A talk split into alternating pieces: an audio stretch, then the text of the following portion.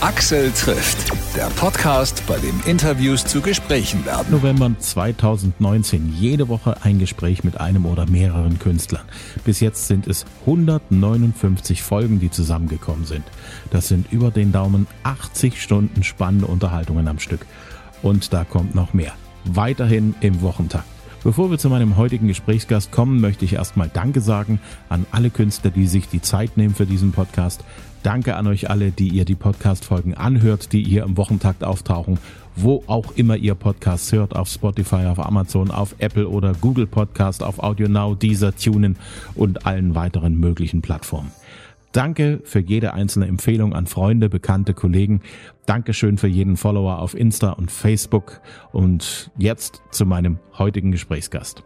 Wolfgang Niedecken von BAP, auf den freue ich mich jedes einzelne Mal wieder. Viel Spaß beim Hören. Ich freue mich sehr, dass du dir Zeit genommen hast für uns. Ja, aber hey, hallo.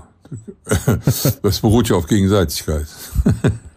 Da freue ich mich wiederum sehr, sehr drüber. Die letzten zwei Jahre waren wilde Jahre für Musiker, nicht in, in Sachen Action, sondern in Sachen Ungewissheit. Es wurden Konzerte verschoben, es wurden ganze Tourneen verschoben von einem aufs nächste Jahr und von dort aufs übernächste Jahr. Bei dir war es ja nicht wirklich anders, ne? Ja, also wenn man äh, nicht flexibel ist, dann, äh, dann äh, ist, lief man Gefahr, dass man in dieser Zeit auch äh, unter die Räder kommt. Aber Gott sei Dank sind wir flexibel und ähm, so einige Sachen haben sich dann auch mehr oder weniger per Zufall ergeben. Also wir sind durch diese Zeit äh, ganz gut durchgekommen. Ich habe ja im ersten Jahr dann endlich dieses Dillenbuch geschrieben, was ich die ganze Zeit äh, schon für angefragt war. Da konnte ich endlich mal schreiben. Und im zweiten Jahr dann äh, rief die Elbphilharmonie an, ob ich nicht Lust hätte, zum, zu Dylans 80. Geburtstag ein Konzert zu spielen oder ein Programm zusammenzustellen. Da habe ich mir gedacht, gut, du kannst ja machen, kannst aus dem Buch vorlesen und, äh, und dann äh, die entsprechenden Songs dazu spielen. Und dazu habe ich den, mir dann äh, meinen mein Freund Mike Herting, fantastischer Jazzpianist, den habe ich gefragt, ob er da mitmachen würde. Ja, und aus diesem Programm hat sich dann richtig noch eine Tour ergeben, die wir wirklich auch sehr mit kleinem Besteck äh, 45 äh, Shows gespielt haben. Das war großartig. Also ich kann mich nicht äh, über Langeweile beklagen. Natürlich mit der Band war das schon schwieriger, wenn da mehr Produktionsaufwand ist, äh, sowas dann flexibel Hand, Hand zu haben ja, je nach je nach Corona-Situation ist das nicht einfach und äh, äh, aber ich, ich will jetzt mich nicht beschweren. Also ich bin da gut durchgekommen. Mal gucken, wie es weitergeht. Angesichts der Tatsache, dass der Konzertsommer dieses Jahr deutschlandweit, glaube ich, so äh, eng gestrickt war wie lange nicht oder wie eigentlich noch nie, weil alle entweder aktuelle Konzerte spielen wollten, mhm. beziehungsweise noch welche nachzuholen hatten aus dem letzten beiden Jahren ähm, kommt jetzt der Herbst und alle gucken da, also speziell auch so Veranstalter, lokale Veranstalter vor allem gucken so ein bisschen auf den Herbst und wissen nicht so richtig, was wird. Bei euch laufen die Vorbereitungen für die Schließlich und Endlich Tour im Herbst. Ja, also ähm, das ist nach wie vor Abenteuer. Ne? Also die die die äh, die Ticket Sales, also die Verkäufe der Tickets, die sind äh, eigentlich auf einem Stand von vor zwei Jahren. Ähm, da muss man halt, am Anfang lief das alles wunderbar prächtig an. Und mittlerweile sind natürlich das Publikum auch verunsichert, die nicht unbedingt wissen, äh, ähm, wird das jetzt stattfinden oder nicht. Äh, das ist ja eine Verunsicherung, äh, das zieht sich ja in alle Bereiche rein. Man kann jetzt, äh, und bei einigen, äh, bei einigen ist es tatsächlich so, dass sie gesagt haben, da, da, da rührt sich gar nichts mehr, wir müssen die Tour absagen. Aber Gott sei Dank fallen wir nicht darunter. Also bei uns, das mhm. läuft schon irgendwie. Ähm, Ihr habt Fans, die zu euch stehen, die ja. mit euch durch dick und dünn gehen und die dann halt sagen, na gut, dann im schlimmsten Falle habe ich eine Karte gekauft, die ich jetzt gleich nicht einlösen kann. Ja, also äh, man, man kommt ja dann auf jeden Fall. Äh, ähm, aber ähm, das ist schon, ähm, also eine Gesetzmäßigkeit kann ich da auch jetzt nicht ausmachen. Also es sind mhm. Konzerte, teilweise sagt man ja auch, das ist alles jetzt viel zu teuer geworden. Also diese, diese, diese ganz großen Acts wie die Rolling Stones, da kriegst du ja keine Karte unter 400 Euro. Ähm, Also wenn das sind schon Preise, wo man, wo man sich schon dann schon überlegen muss, geht man da mit seiner Holden hin oder lässt man das lieber sein? Äh, weil da kannst du auch für eine Woche nach Malle fahren. Auf jeden Also Fall. das ist schon, äh, ist schon schwierig. Also, aber eine Gesetzmäßigkeit kann ich wirklich nicht ausmachen. Die einzige Gesetzmäßigkeit, die ich bis jetzt entdecken konnte, ist, dass wenn die Leute sagen, okay, jetzt, was, was ist denn nächste Woche, diese Woche so alles los? Okay, sieht alles noch gut aus.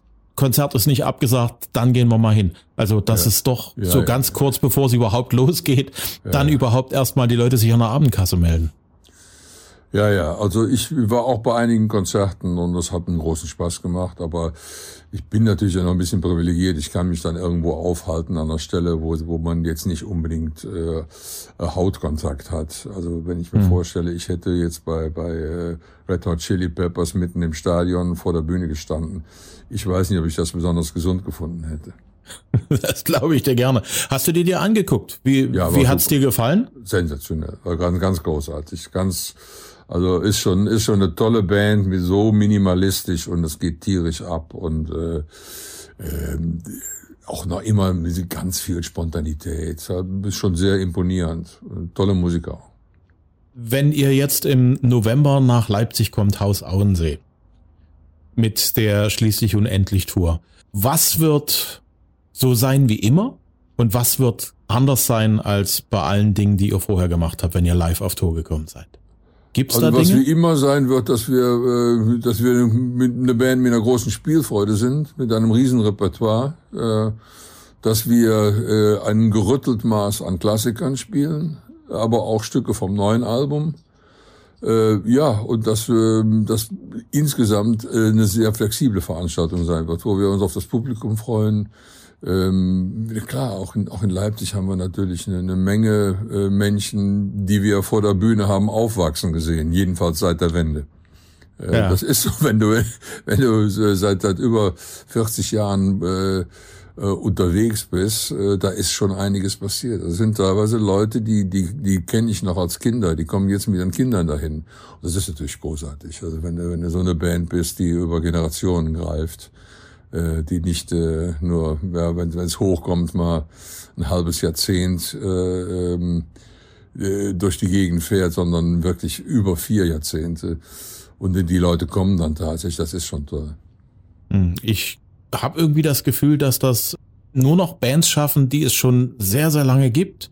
Wenn man heute so an den Start gibt und sich da so länger als fünf Jahre irgendwie behaupten kann, dann ist das schon fast eine Ausnahmeerscheinung. Woran Ja, liegt das? Was ist, denkst du? äh, es- Das hängt natürlich auch damit zusammen, dass die, die ganze Medienwelt hat sich komplett verändert. Also eine, eine, eine junge Band, dass eine junge Band an einen Plattenvertrag kommt, äh, äh, also an, gut, man kann seine, seine Sachen mittlerweile selber produzieren, dann selber vertreiben, alles Mögliche. Aber jetzt sagen wir mal, eine Band, die ähm, wie wir, die nur bei, einem, bei, einer, bei einer großen Plattenfirma ist, wo die Plattenfirma dann äh, auch den ganzen Apparat zur Verfügung stellt, was wir ja brauchen. Wir können das ja nicht alles selber machen, das geht ja nicht. Ähm, äh, die, die, die großen Plattenfirmen signen keine kleinen Bands mehr in, in, in, so, einem, in so einer Art, dass sie ein, Al- mal ein Album machen, dann gucken wir mal, wie es weitergeht. Also maximal kriegst du da irgendwie äh, vielleicht irgendwie einen Vertrag für eine EP und wenn die nicht läuft, äh, dann wird doch gar nicht erst ein Album gemacht. Also das ist schon schon schwierig. Auf der anderen Seite ergibt sich an, ergeben sich andere Distributionswege, äh, wie man es machen kann. Es gibt ja viele viele Sachen, die noch nicht mal irgendwo auf dem Tonträger sind, die direkt ins Internet gehen.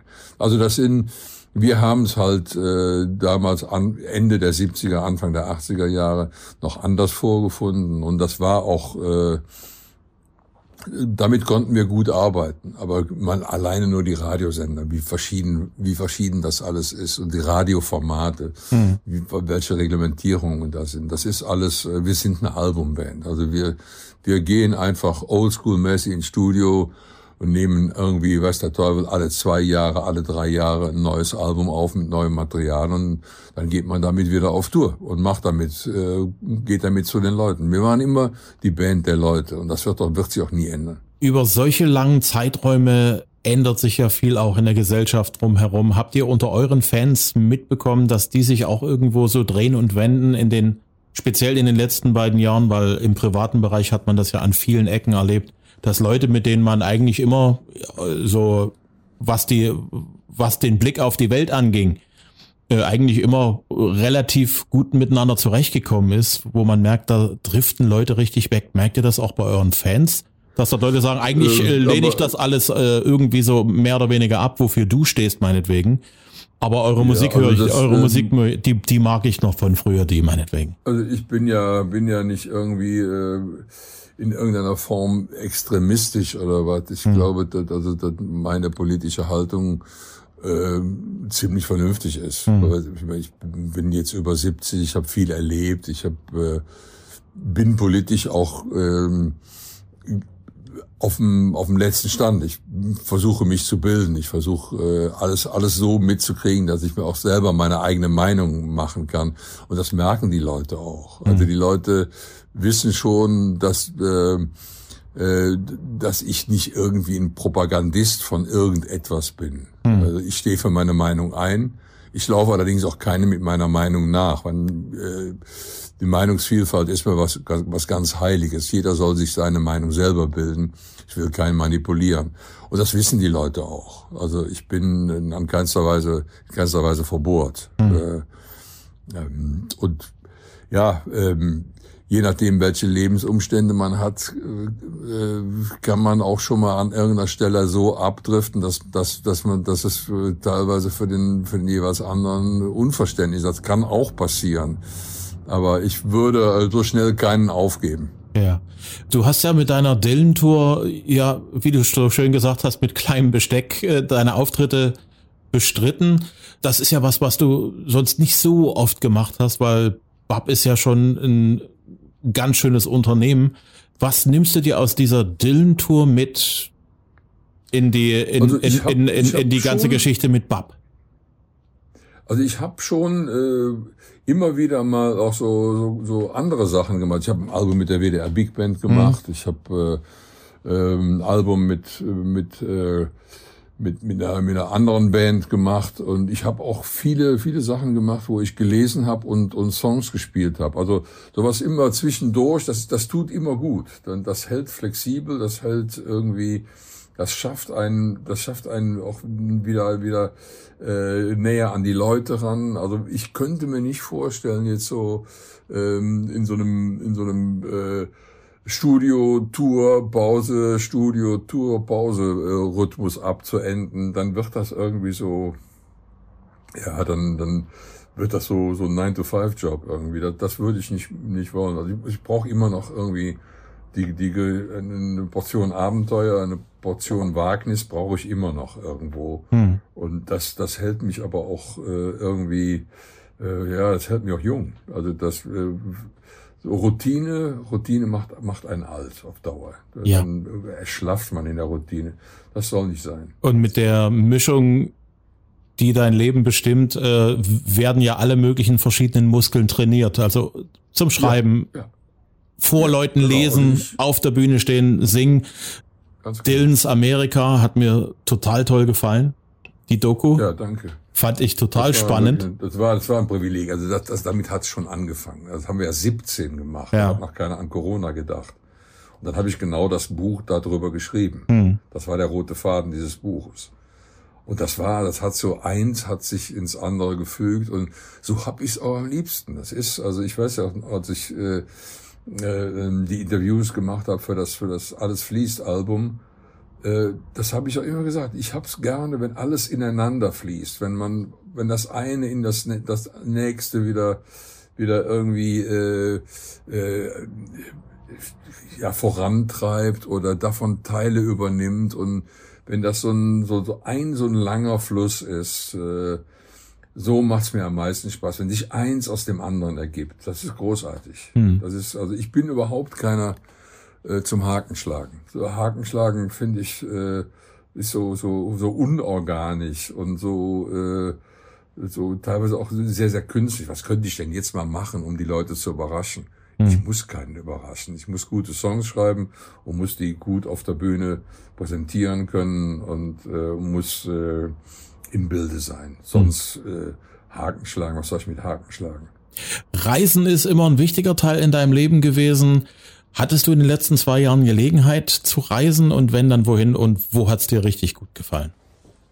Also wir sind äh, in den letzten zwei Jahren äh, dadurch, dass wir äh, einen, einen, einen, äh, einen neuen Hund haben, äh, sind wir ähm, insgesamt dreimal mit dem Auto äh, auf Kreta gewesen. Also die ganze Strecke runtergefahren, auf verschiedene Strecken dann und teilweise auch mit Schiffen übergesetzt, von Italien nach Griechenland und von Griechenland nach Kreta.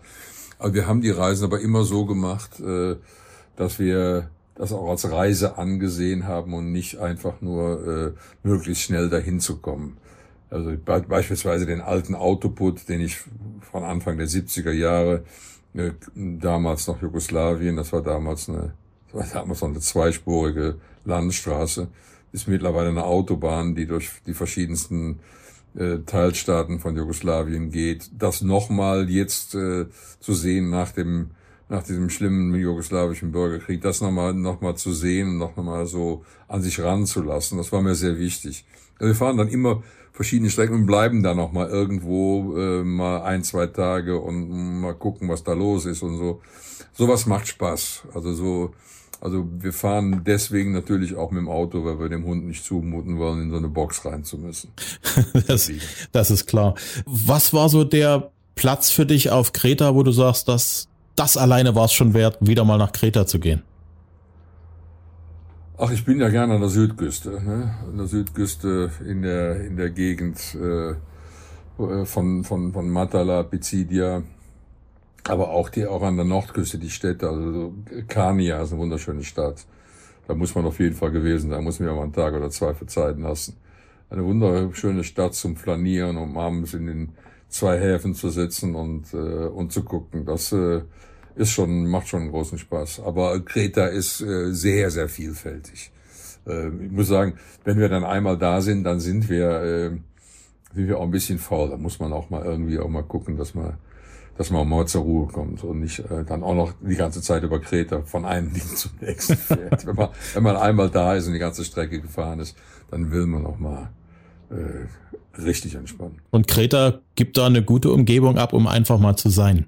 Kreta ist super, also kann ich wirklich nur empfehlen. Kreta ist ja nicht normales Griechenland, wobei ich normales Griechenland auch super finde, aber Kreta ist nochmal was Spezielles. Das ist ein eigenes Völkchen. Hm. Ja, ist nicht ohne Grund eine der ältesten ähm, ähm, Kulturen in, in Europa. Ja, ja, ja, auf jeden Fall. Ja, Europa und der Stier, das hat ja auf, auf, auf Kreta stattgefunden. Ja, ja. Da stieg der Zeus als Stier maskiert äh, aus dem Meer und hat die schöne Europa äh, klar gemacht. Das war übrigens genau dann an der Südküste. Schön, wenn man dorthin gucken kann äh, und sagen kann, an dieser Stelle soll es passiert sein. Dass, dass, ja, das Zeus, auf jeden Fall. Ist ja auch wissenschaftlich belegt. ich, ich mag so eine Momente dann auch. Also äh, selbst wenn es nur eine Sage ist, ist es trotzdem eine schöne Sage und äh, ja klar. Das hat auf alle Fälle was. Eure Shows sind ja auch immer ziemlich lang. Also ihr ihr seid praktisch die Wetten das im, im Rockgeschäft in Deutschland. Ihr überzieht gerne ein bisschen. Was tust du, um so fit zu sein? Um auch so eine Show, die, also eure Shows, da, da geht ja was ab, also da braucht man ja wirklich ja. einen langen Atem. Also ich setze mich jeden, jeden Morgen eine Stunde auf den Heimtrainer. Das ist gut. Äh, damit ich ordentlich durchschwitze. Früher bin ich da durch die Gegend gefahren mit dem Rad, aber das war mir dann, irgendwann war mir das dann zu gefährlich. Äh, also bei Wind und Wetter. Ich muss morgens immer eine Stunde auf dem Rad setzen und ordentlich durchschwitzen, dann habe ich meine Abwehrkräfte auf der Reihe. Das ist wichtig. Dann mache ich äh, Gymnastikübungen und äh, mindestens äh, mindestens eine eine Runde mit dem Hund, man, man, manchmal sogar zwei Runden mit dem Hund äh, morgens und abends. Also das ist, äh, man muss an die Luft kommen.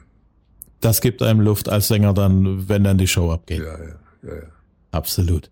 Ich glaube, unsere Zeit geht dem Ende entgegen. Ich würde gern ja. weiterreden mit dir. Danke, dass du dir Zeit genommen hast. Ich drücke euch die ja, Daumen für eure Tournee. Und, äh, machen wir so. Also, mach's ich gut. Ich danke dir. Axel trifft Wolfgang Niedecken von BAP.